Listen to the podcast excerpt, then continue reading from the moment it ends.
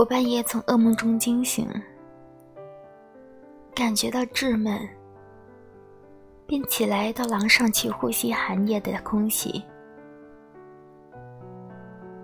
夜是漆黑的一片，在我的脚下仿佛横着沉睡的大海，但是渐渐的像浪花似的浮起来灰白色的马路。然后夜的黑色逐渐减淡，哪里是山，哪里是房屋，哪里是菜园，我终于分辨出来了。在右边，傍山建筑的几处平房里，射出来几点灯光，它们给我扫淡了黑暗的颜色。我望着这些灯光，灯光带着黄昏色，似乎还在寒气中的袭击，微微颤抖。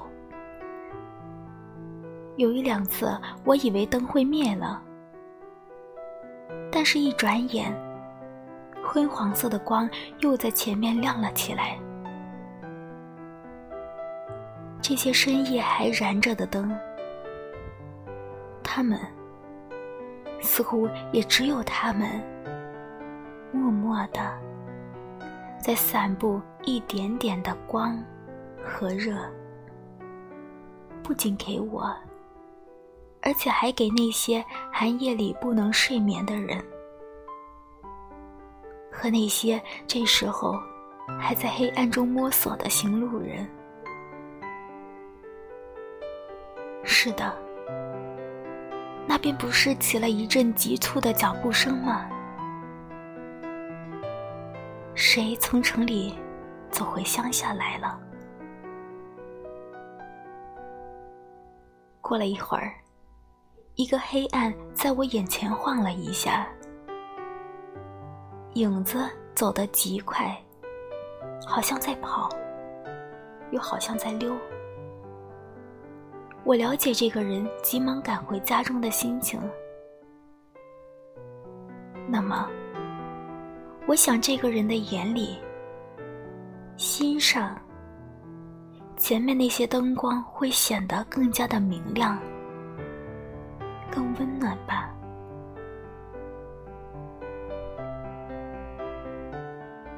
我自己也有过这样的经验，只有一点微弱的灯光。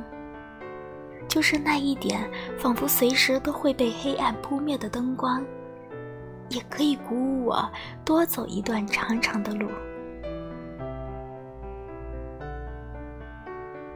大片的飞雪飘打在我的脸上，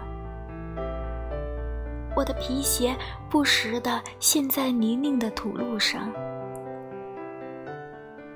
风好几次把我摔倒在污泥里。我似乎走进了一个迷阵，永远找不到出口，看不到路的尽头。但我始终挺起了身子向前迈步，因为我看见了一点豆大的灯光。灯光，不管是哪个人家的灯光，都可以给行人。甚至是像我这样的一个异乡人，指路。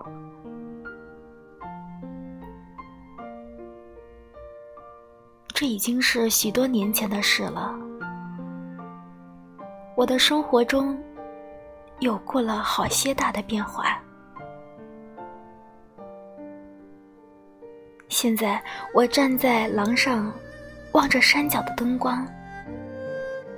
那些灯光，跟好些年前的灯光不是同样的吗？我看不出一点分别。为什么？我现在不是安安静静的站在自己的房顶前面吗？我并没有在雨中摸夜路，但是看见了灯光，我却忽然感觉到安慰。的鼓舞难道是我的心在黑夜里徘徊？他被噩梦引入了迷阵，到这时才找到归路。我对自己的这个疑问，不能够给一个确定的回答。但是我知道，我的心渐渐的安定了，呼吸也畅快了许多。我应该感谢这些我不知道姓名人家的灯光，他们点灯不是为我，在他们的梦寐中也不会出现我的影子。但是我的心仍然得到了益处。我爱这样的灯光，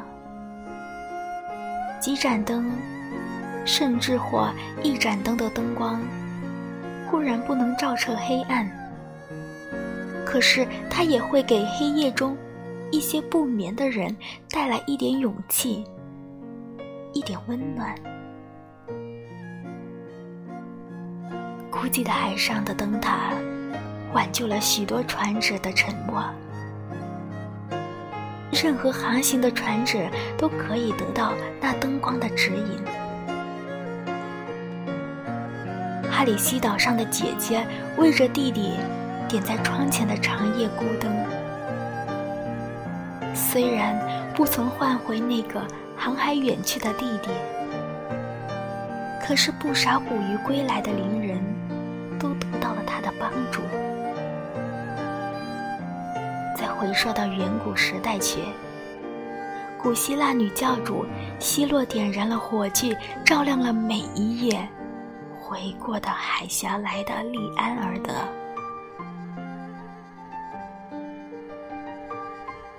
有一个夜晚，暴风雨把火炬弄灭了，让那个勇敢的情人溺死在海里。但是，熊熊的火光至今还隐约地亮在人们的眼前，似乎那火炬并没有跟着殉情的古美人永沉海底。这些光都不是为我燃着的，可是，连我也分到他们一点点的恩泽，一点光，一点热。光驱散了我心灵里的黑暗，热促成了它的发育。一个朋友说：“我们不是单靠着吃米活着，我自然也是如此。我的心常常在黑夜里的海上漂浮，要不是得着灯光的指引，它有一天也会永沉海底。”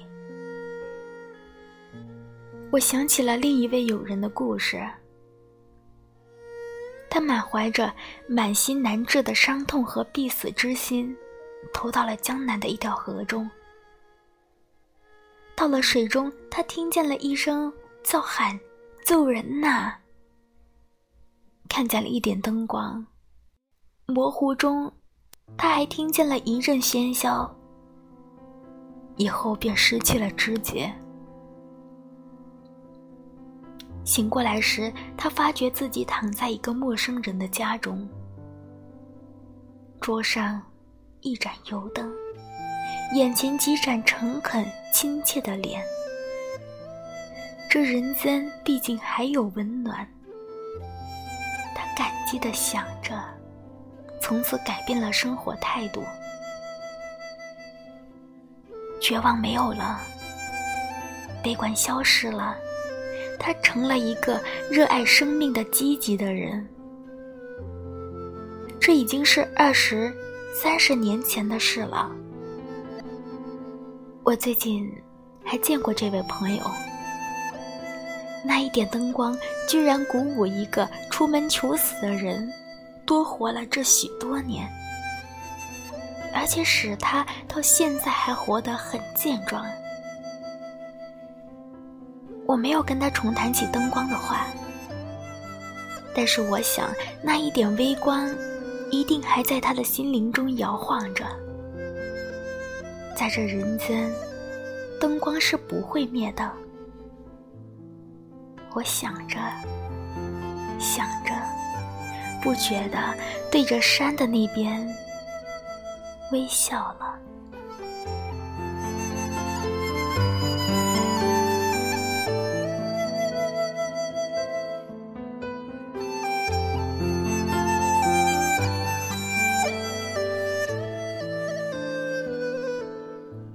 文章来自巴金先生的《灯》，感谢您的收听，我是苏月月，愿你能被世界温柔相待。